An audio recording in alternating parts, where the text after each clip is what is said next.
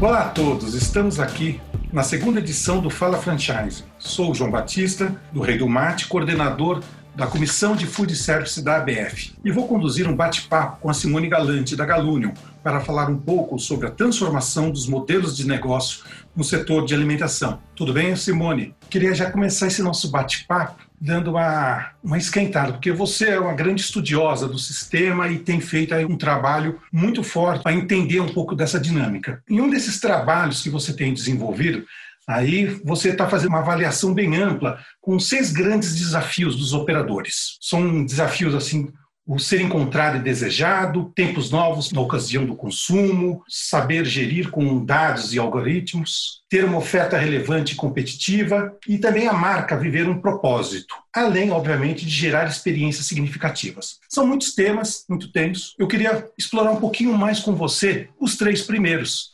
Então, eu queria, se você pudesse falar um pouquinho dessa sua visão do impacto desse consumidor, esse momento do consumidor, nesse repensar dos modelos de negócio. Ótimo, João. Bom, super gostoso falar com você, ter todo esse pessoal ouvindo a gente. Obrigada aí por escolherem estarem por aqui. Bom, primeira coisa, né? Quando a gente fala em transformação de modelo de negócios, vamos dar uma olhada no cenário total que a gente tem vivido no nosso mundo. Não é só no food service, né? O que a gente tem visto são os negócios todos se movendo muito para tentar construir vantagem competitiva que dure de verdade. Para isso, claro, você precisa conseguir se diferenciar, principalmente nas atividades ligadas aí a vendas, à distribuição, porque no final, quando você trabalha com alimentação, por exemplo, né, você precisa ter aquelas coisas que colocam você no jogo. Mas de verdade, o que faz você ganhar o jogo são as questões ligadas à diferenciação e na luta por relevância para os clientes. Ah, então começa por aí, João. Quando a gente fala desses três principais desafios, o primeiro desafio é a gente conseguir ser encontrado e desejado. E aqui a gente tem uma máxima de repente sendo questionada, né? porque antes a gente falava que as três primeiras questões importantes para o negócio dar certo era ponto, ponto, ponto. Quando a gente entra no jogo digital, de repente, não é exatamente assim que as coisas se desdobram. Mas antes de falar um pouquinho mais sobre isso, eu quero dar essa dimensão para vocês, né, desses três desafios. Porque o outro desafio, que é ligado ao tempo e às novas ocasiões de consumo, tem tudo a ver com o cliente, tá? com as novas demandas do cliente. E, por fim, o terceiro desafio que a gente vai explorar também é saber gerir com dados e algoritmos, porque o mundo está muito diferente. Lembra você... quando a gente foi lá na NRA em 2019, a gente foi lá no Google? Não sei se você se lembra o que, que eles falaram para a gente sobre os canais digitais se influenciando as decisões por restaurante. Você lembra do número? Sim, é, é impressionante mesmo o impacto e acho que até a velocidade de transformação, né? O quanto aquilo estava tomando relevância nos modelos de negócio. Exatamente, eram 50% já das decisões por restaurantes, elas eram feitas através dos canais digitais no mundo. E o que a gente viu de repente é que com o aparecimento da Covid-19, meio que tudo que restou foi se comunicar quase que digitalmente sempre com o seu cliente. Né? Então, essa disrupção que chegou no nosso segmento, ela acelerou sobremaneira os impactos que a gente já vinha vendo do delivery. Mas eu queria aproveitar, você tocou num ponto importante, Simone. Nós estamos falando do repensar no modelo de negócio.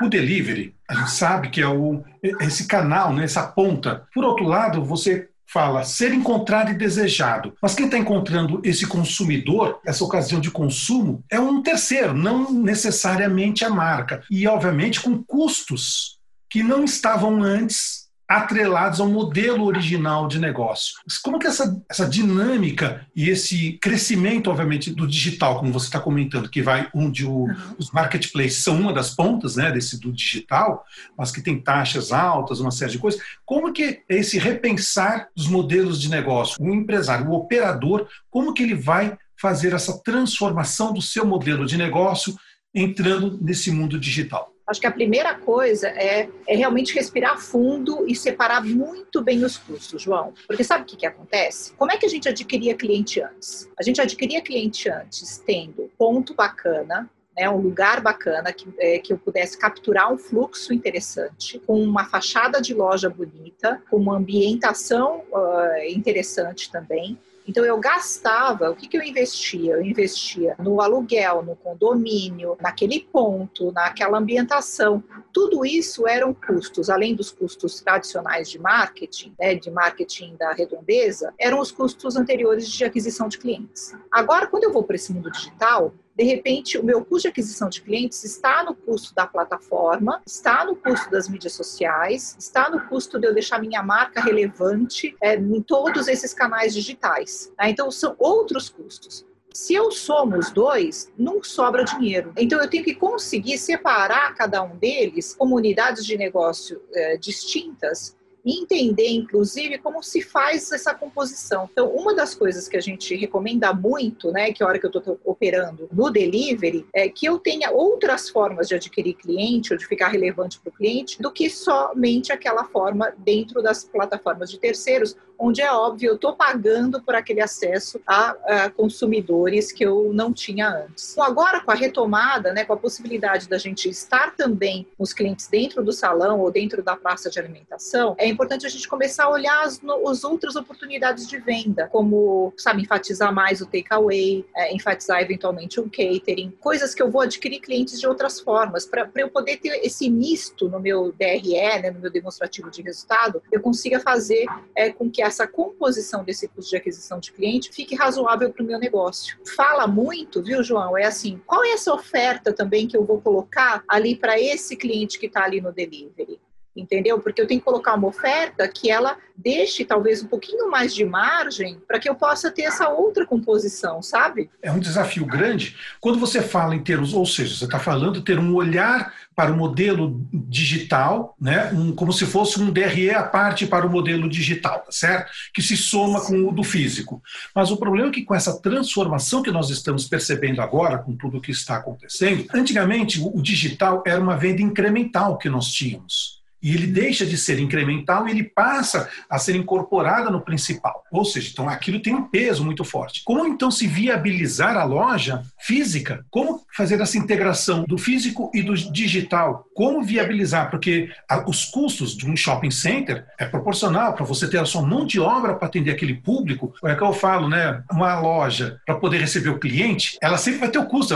A luz tem que estar acesa, o fogão né, tem que estar preparar a comida, não importa quanto vai vender. É, é o otimismo, né? O varejista é sempre otimista. Ele tem que se preparar antes, ele prepara tudo, deixa a vitrine dele linda para poder receber o cliente sem saber se vai vender ou não. Ou seja, existem custos nesse processo. Como fazer esse ajuste diante de tantos desafios também que do, desse outro custo que você tem na operação física. Não é equação simples, tem gente até que fala que é a pergunta de um milhão de dólares, né? Quer dizer, como é que eu consigo fazer tudo ao mesmo tempo? Mas de verdade, o que a gente tem visto de quem tem conseguido ter bastante resultado é olhar para essa operação de, de delivery, é, de takeaway com as suas particularidades. Né? Então, qual é a eficiência que eu consigo ter, que menu de verdade que eu consigo fazer é, com uma mão de obra menor, ah, para que eu possa compensar parte desses custos adicionais que eu tive? Será que eu tenho que deixar realmente toda ah, essa variedade de itens é, ou não? Como é que eu faço para que atinja o quê?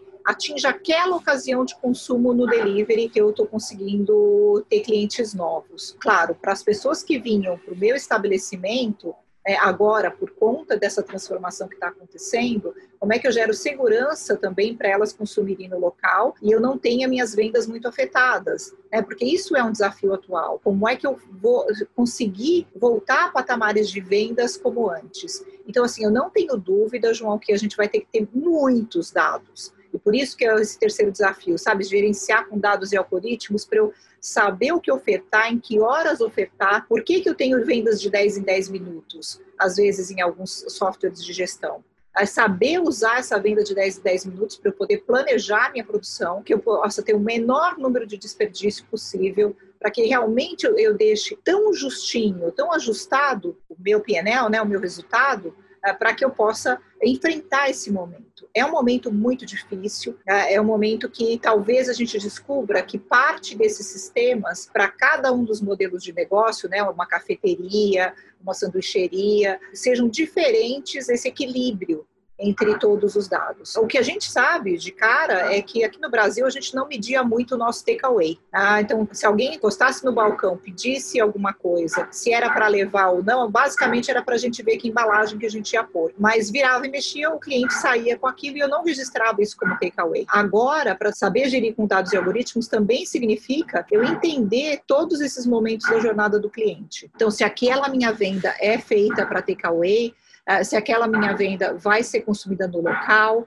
a que tamanho de loja realmente eu vou precisar ter para o futuro, que ajustes que eu vou fazer para renegociar esse aluguel com o shopping, a mostrar a ele o que está acontecendo, quer dizer, quanto de clientes, por exemplo, ele de verdade está me ajudando a adquirir, como que se faz parcerias com shoppings para eles ajudarem justamente a adquirir clientes numa potência maior, para que justamente você consiga irrigar todos os negócios para que saia do break-even cada um desses canais de venda. Outro dia eu estava conversando com, com um fornecedor de software que falou, eu estou com 18 canais de venda diferentes olhando para isso dentro do, do sistema. Então, o quanto que a gente tem que descobrir ainda coisas novas para que a gente possa jogar esse novo jogo. Ah, é um jogo que eu preciso cada vez mais sair da minha oferta e sim ir para o que o meu cliente precisa. É, e como eu faço para estar relevante lá aonde o cliente está, que talvez seja dentro da casa dele, né? É como a gente tem visto hoje, né? No então aí você, então na realidade você está colocando nesses três pontos principais, né? acho que o informação, dado, é muito importante para você tomar as melhores decisões, mas você também precisa conhecer o seu cliente. Então, pelo que você está me mostrando aqui, essa transformação, então nós voltamos para o desafio 2, né? O tempo e novas ocasiões de consumo. Exatamente. Esse novo consumidor. Então, vamos falar um pouquinho desse consumidor depois a análise desses dados para depois, mas como que está esse consumidor hoje? O que, que ele está esperando? O que, que os seus estudos, suas pesquisas de mercado têm mostrado? Bom, ele está com muita saudade, né? A solidariedade move o consumidor, mas ele ainda tem muita saudade. Então, assim, a primeira coisa que a gente precisa ter consciência é quais são os produtos favoritos que eu tenho no meu uh, estabelecimento. É, imagino que, por exemplo, lá no Rei do Mate, o pessoal deve estar com saudade daquele mate batido, né? Então, assim, e, saudade de alguns produtos específicos que eram uh, super vendidos. Uh, então, esses produtos precisam ser comercializados. Precisa conversar com o cliente a respeito desse produto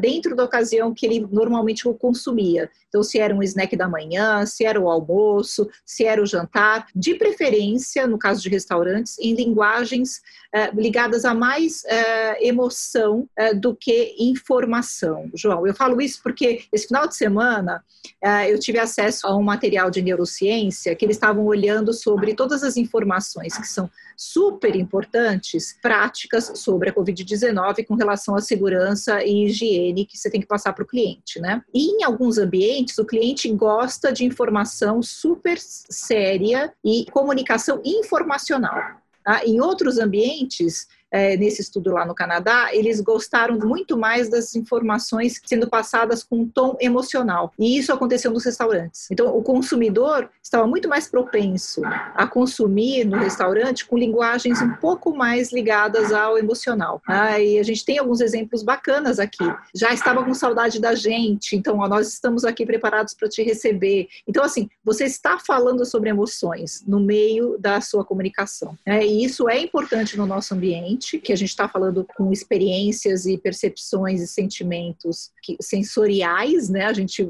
trabalha o quê? Com comida indo para a boca, né, dos nossos clientes. Então, é extremamente relevante a gente olhar para isso e olhar para o que vai estar tá acontecendo, né? A gente antes tinha uma premência de tempo eh, nas nossas vidas que tinha uma dinâmica. Agora a gente continua com essa premência de tempo, tá? mas ela, a dinâmica da nossa vida está diferente, né? As pessoas estão em lives, estão trabalhando de casa, estão com a vida privada e profissional mais mescladas do que nunca.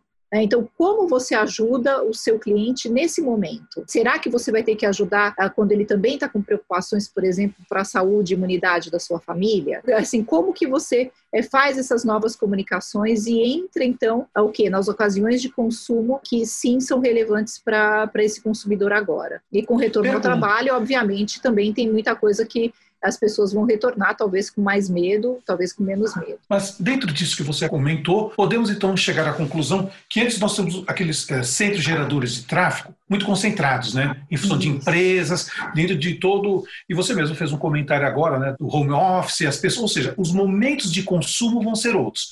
Isso então podemos entender também que nós vamos ter novos centros geradores de tráfego, vai ser um pouco mais equilibrado, ele vai deixar de ter aquele ponto único, uma praça de alimentação, um shopping como único centro, e agora ele passa a ser mais de bairro também. Eu não estou tirando a relevância do centro do shopping, uhum, mas sim uhum. a valorização, essa voltando um pouquinho das origens. Na realidade, é o que era antes, né? Nós estamos voltando isso, que era antes de existir esses centros.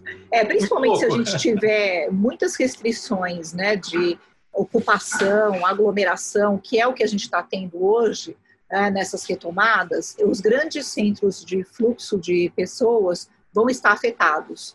É, então, cada vez mais eu preciso entender, quando a gente falava, né, preciso entender a jornada do consumidor, puxa, eu preciso mesmo entender da vida dele para saber é, como que eu vou atendê-lo. Ah, então, por exemplo, se ele está num momento, né, o momento hoje em dia que a gente vê de alguns hospitais ou alguns lugares que estão em plantão permanente e com alta ocupação por conta ah, das questões ligadas à Covid, ah, lá talvez eu tenha uma oportunidade eh, planejada de refeições sejam elas refeições mais ligadas à praticidade do dia a dia, sejam elas ocasiões de de escritório, né, de realmente um almoço de escritório, uh, um coffee break de escritório, ou se eu posso uh, falar de outras questões que talvez aconteçam com os consumidores, a gente também talvez tenha o seguinte, né, puxa, eu tô com medo de ir lá, mas eu vou convidar os meus amigos, ou eu vou convidar os meus parentes para virem em casa, que eu tenho confiança que eles podem vir, a gente vai manter um certo distanciamento em casa, mas puxa, eu não tô com vontade de cozinhar tudo, ou eu não sei cozinhar tudo,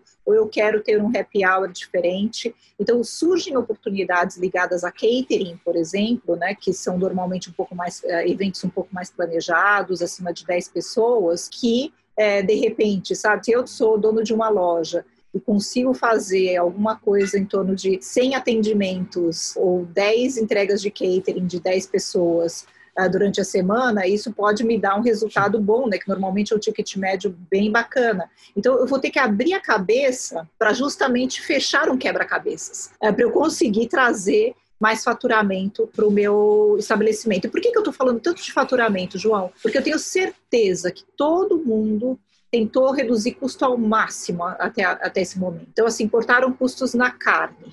É, então, claro, sempre há oportunidades em é, em comprar melhor, sempre há oportunidades em ter processos melhores, ter um plano de chão melhor na tua operação e, portanto, ter menos desperdício e mais eficiência. Mas, de verdade, se eu não tiver venda, nada disso acontece. Então, assim, a primeira preocupação que eu vejo necessária para o nosso segmento é como é que eu remonto as minhas vendas. Você colocou bens off-premises, né? Ou seja, o delivery, o pick-up, né, o grab and go e o catering, ou seja, esse novo momento do consumidor né, gera oportunidade. E aí, Sim. antes de entrar na parte de análise dos algoritmos dos dados, como que a tecnologia ajuda a amarrar esse ecossistema? Qual é esse movimento que as redes tem que fazer para poder estar conseguindo operacionalizar tantos diferentes canais e dentro de um único objetivo poder fazer a melhor análise de dados. Exatamente. A tecnologia entra de algumas formas, né? Vamos, vamos pensar na tecnologia no, no front. Né? Então, no front eu vou precisar trabalhar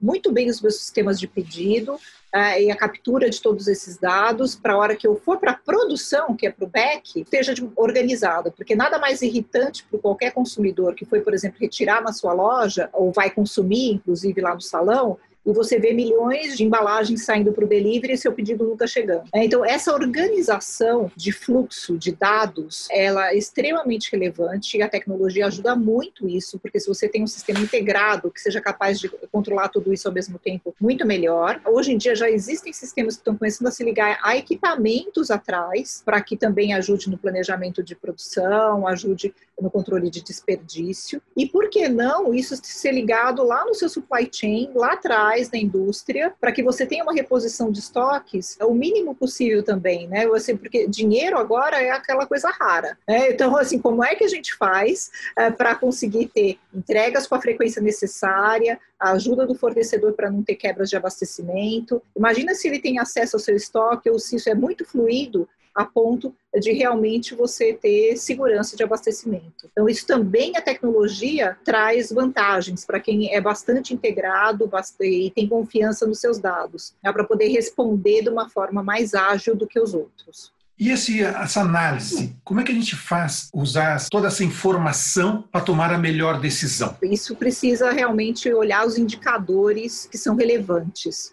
É, então, a gente vê a necessidade, obviamente, de craquelar bem as vendas, para entender esses momentos de consumo, ver se eu estou atendendo esses momentos de consumo. Assim, a gente fala muito em olhar para dentro e olhar para fora, né? Então, eu olho para dentro, vejo que produtos que estão deixando uma margem uh, adequada e são atraentes para o consumidor.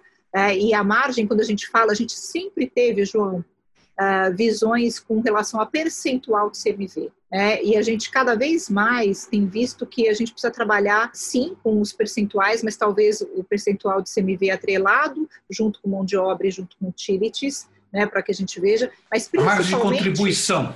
É, é uma margem que, que muitas redes falam em prime cost. Tá? Ah. Usam isso como sendo o primeiro custo, né? O primeiro custo uh, variável que eu tenho. Ou seja, então uma das primeiras coisas que você está propondo é que a nossa, nossa forma tradicional de avaliar, entender um DRE operacional que nós temos, tem que ser revisto essa estruturação. Né? Que, Sim. Então, ou seja, era de praxe, os DREs do mercado são de praxe, né? Você tem lá os seus custos variáveis direcionados às vendas, né? que são as taxas da franquia, os impostos, os fornecedores e os custos financeiros daquela transação, que envolve inclusive desses marketplaces e todos esses canais, e depois nós falávamos nas despesas operacionais separado. Então, você está propondo uma nova releitura desse DRE para poder entender a isso isso. e por canais de vendas depois você soma canais. tudo mas assim enxergue os canais separados depois você soma. Tem coisas tá. que talvez você tenha que criar critérios de rateio João que né ao longo do tempo e é o tempo todo tendo que alimentar de novo esse critério de rateio ah, então por exemplo se eu tenho um aluguel como é que eu vou fazer o,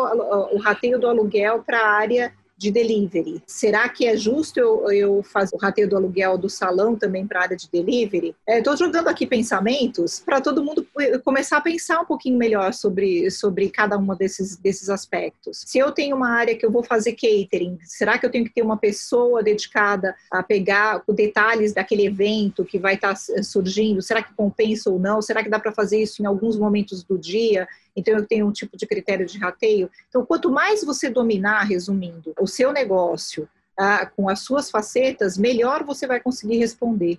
Ah, e a gente fala muito, né, que eu estava falando sobre as margens de contribuição. Olhe sim margem de contribuição percentual, mas olhe também, quando você estiver olhando para o produto, o quanto em reais ele deixa para você. Ah, porque eu já tive experiências assim, de um produto melhor, de melhor qualidade, você conseguir vender a dois reais mais caro e aqueles dois reais chegarem limpos depois para você dentro do banco, por item.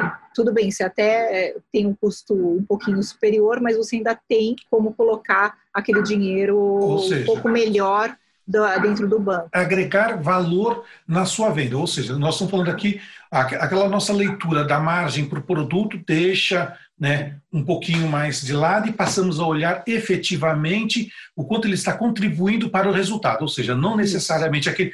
Você pode sacrificar um pouco da margem no CMV, mas desde que ele deixe uma contribuição no em todo. É reais é soma, boa, exatamente. É a soma desses canais. Então nós estamos falando aqui de uma localidade, né? Nós estamos pegando porque na realidade esse consumidor ele deixa de ser apenas um consumidor pelo que você está falando de uma loja física, ele passa a interagir com a marca indiferentes. Como era a mesma discussão que nós tínhamos antes falando do varejo, né, de confecção, de roupas, ou seja, essa realidade Isso. entrou para o, food service. Essa realidade também. entrou para o food service, né? E a gente falava muito que a ah, alimentação será, não sei o quê, mas de verdade, inclusive agora a gente tem oportunidades, né? A gente está olhando os canais novos, existem canais de assinatura, ah, existem oportunidades de você levar a sua marca para o varejo de uma maneira estruturada ou de uma maneira de circunvizinhança. Com essa crise a gente viu gente é, fazendo pequenos, sabe, acordos com o empório local para você de repente ter pratos para colocar num grab and go, né, naquele, naquele empório local. Então, assim, trabalhar a comunidade, João, eu acredito que seja uma grande oportunidade e uma oportunidade que a gente precisa do franqueado para conseguir fazer ela funcionar. Um ponto que é importante aqui, dentro desse contexto, como colocar a Dark Kit dentro desse contexto, pelo que você está falando de custos, centro de custos, como colocar dentro desse contexto, dessa realidade do food service, a Dark Kitchen? Olha, a Dark Kitchen, a gente aqui na Galúnio, a gente separa Dark Kitchen e Cloud Kitchen, porque para a gente Dark Kitchen é uma cozinha cega, que ela não é enxergada, tá? independentemente se ela é operada de uma maneira clássica ou não. E para a gente, Cloud Kitchen é quem já está operando com mindset digital, portanto, já se baseando em dados, algoritmos, etc. Tá? Então, você tem modelos de Dark Kitchen é, vou te dar um exemplo. Estou vendendo bastante, sou uma hamburgueria, é, não estou dando conta na minha loja, aí eu abro uma casinha perto, para ser uma dark kitchen só para sair o delivery lá. Ah, então isso é uma cozinha cega, mas não só isso. Ah, eu sou uma pizzaria. Durante o dia, eh, durante a noite eu tenho bastante volume, durante o dia eu não tenho. Resolvo abrir uma outra marca, uma dark kitchen de hambúrguer, por exemplo, para operar durante o dia. Então esses são modelos que usam o próprio local, a própria loja física anterior. Aí você começa a ver gente criando negócios eh, que são 100% delivery.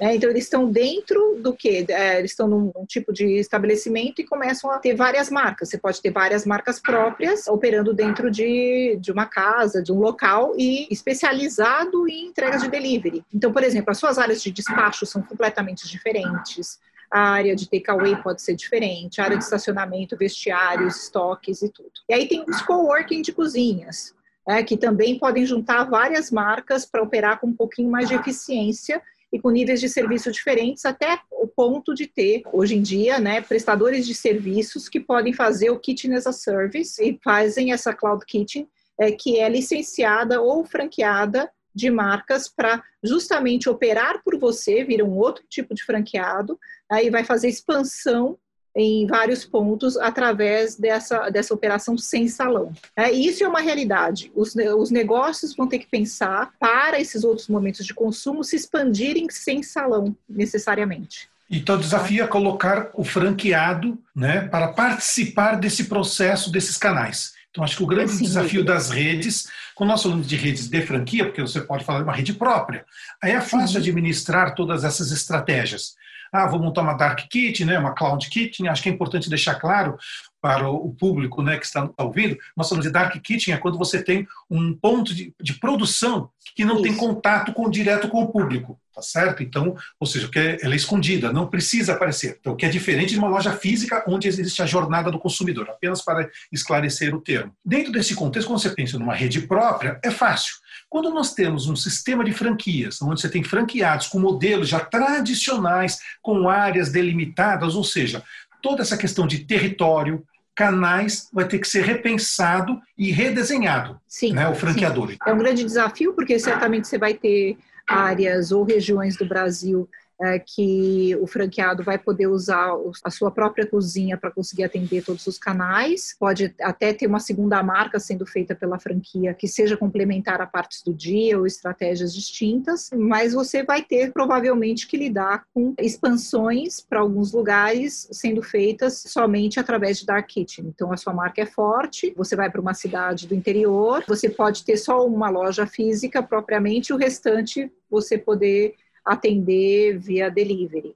Né, ou via outras marcas. Mas vai depender, João, também da fortaleza da marca. Eu não tenho dúvida de que os investimentos em marca no propósito da marca e como ela fica relevante na cabeça do consumidor vão ser cada vez mais importantes. Porque como você pode criar marcas de uma maneira muito fácil dentro de uma dark kitchen, essas marcas podem ir para o ambiente das plataformas agregadoras de uma maneira muito volumosa. Né? E aí na cabeça do consumidor ele vai ter um processo de escolha. Na nossa opinião aqui da Galunion, marca será sim um fator relevante de escolha. Claro, a marca que conseguir entregar a promessa, né? Entrega excelência operacional, entrega um propósito, enfim, entrega uma experiência de fato relevante. Então aí, Simone, nós entramos, que esse bate-papo está tão gostoso, que dos três principais, que eles são tão fortes, que eles nos levou à discussão de mais dois, né? O desafio 4, que era ter uma oferta relevante e competitiva, que nós, é você falou, a marca viver um propósito, e só ficou faltando o último desafio, assim, dentro desse todo, que é gerar experiência significativa. Então vamos falar um pouquinho da experiência significativa, e a gente termina esse nosso bate-papo justamente, a gente consegue ver todos os principais pontos, né? O papo perfeito, vai fluindo perfeito. tão gostoso que a gente Ó, consegue amarrar. Exatamente, João. Ó, deixa eu te falar, experiência significativa, a gente tem que desconstruir as experiências. Então, antes a gente gerava experiência significativa dentro de loja, com serviço, com hospitalidade. Como é que eu faço agora nesses outros canais? Então, eu tenho que pensar, que imagens eu estou oferecendo, que percepções isso está dando para o cliente, quais os sentimentos que estão sendo gerados, o que, que, ele pensa quando recebe as minhas questões e que memórias, de repente, isso vai ser capaz de produzir. Tá? E aí eu reconstruo a experiência. Então, agora, gerar experiência significativa passa por uma reconstrução porque elas são diferentes dependendo desses canais que a gente acabou de falar aqui. Então, uma coisa é a experiência dentro do estabelecimento físico, Outra coisa é ela virtualmente no lugar onde o cliente estiver, naquele momento de consumo onde o cliente está. Só para fechar rapidinho, eu acho que essa é a reflexão de como que a gente gera essa experiência significativa. É uma delícia o papo, né? a gente poderia estar conversando aqui por mais horas, né, para poder falar um pouquinho de tanto tema, porque é um nosso setor é um setor muito dinâmico. E ele está sentindo demais toda essa transformação. A transformação digital dos modelos de negócio e desse hábito do consumidor está impactando muito. Então, eu acho que a, toda e qualquer rede de franquias e todos os operadores do food service têm que estar realmente muito preocupado com tudo isso que quando eu digo preocupado, não é no sentido negativo, porque a preocupação ela gera oportunidade, né? A preocupação te faz sair da zona de conforto, né? Porque o consumo vai continuar existindo, né, Simone? A, o que vai mudar é a forma de se fazer o negócio, a maneira, né, com que esse consumidor vai estar tendo acesso a tudo isso. Gente, é um bate-papo muito gostoso. Eu queria agradecer demais, Simone, a sua participação aqui, né? Eu que agradeço, João. É importante união, importante todo mundo, por exemplo, né, tá aqui na BF discutindo, trocando experiência, tá, para que realmente a gente chegue melhores resultados para todos. É, muito obrigado, Simone. Obrigada. Terminamos aqui o nosso bate-papo com a Simone Galante da Galúnio.